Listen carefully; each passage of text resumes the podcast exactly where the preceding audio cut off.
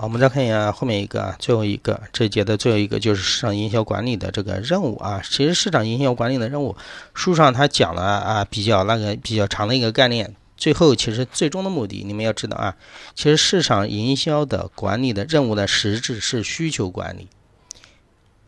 这个应该很好理解，这个是因为我们刚刚说过的市场营销的观念，市场营销的观念从传统的现在已经转变到现在市场营销的。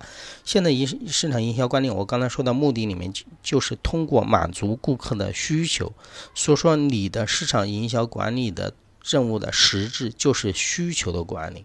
你要知道你的顾客的需求是什么，然后你才能有针对性的采取那个营销什么策略。对吧？这个我简单把这个流程大概这个流程大概看一下啊。